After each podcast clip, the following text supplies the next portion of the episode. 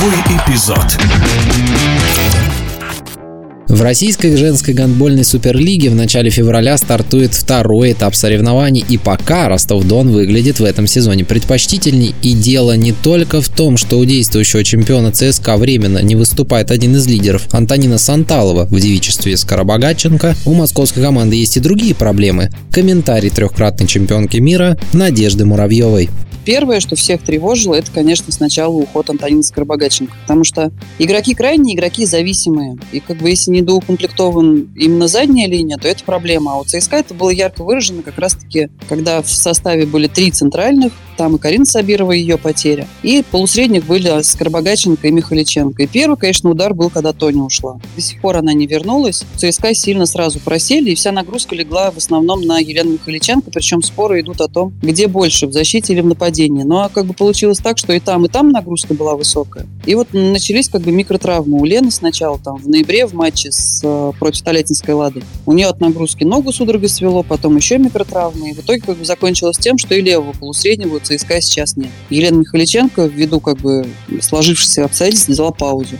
И когда не вернется, непонятно. Ну, как бы этот вопрос остается таким достаточно туманным от э, руководства, как бы пока информации никакой нету о сроках ее восстановления. И поэтому, в принципе, московская команда сейчас обезглавлена. Здесь как бы, ну, это не заслуга Ростова в плане того, что они выше на две головы, а это как бы сильная такая проблема ЦСКА. Поэтому сейчас, да, у ростовской команды скамейка шире, и ротации больше. Ну и вплоть до того, что я говорю, мы в Майкоп приехали, а там нет половины состава, среди них олимпийские чемпионы, такие как Полина Кузнецова принципе, обходится как бы без таких игроков, выезжая на выезды частенько. А уж если к основным играм готовиться, то здесь, конечно, ну, в плане ротации Ростов на голову сильнее сейчас, чем армейская команда. Кроме ЦСКА и Ростова, в шестерке лучших команд Астраханочка, Кубань, а также Лада и Черноморочка. И именно Тольяттинская команда и клуб из Новороссийска периодически выдавали неплохие матчи. По мнению Надежды Муравьевой, именно Черноморочка может еще прибавить в игре, и вот почему. Анонсировали как раз-таки в этом клубе появление еще двух игроков игроков, которые раньше представляли Аист Китая в прошлом сезоне.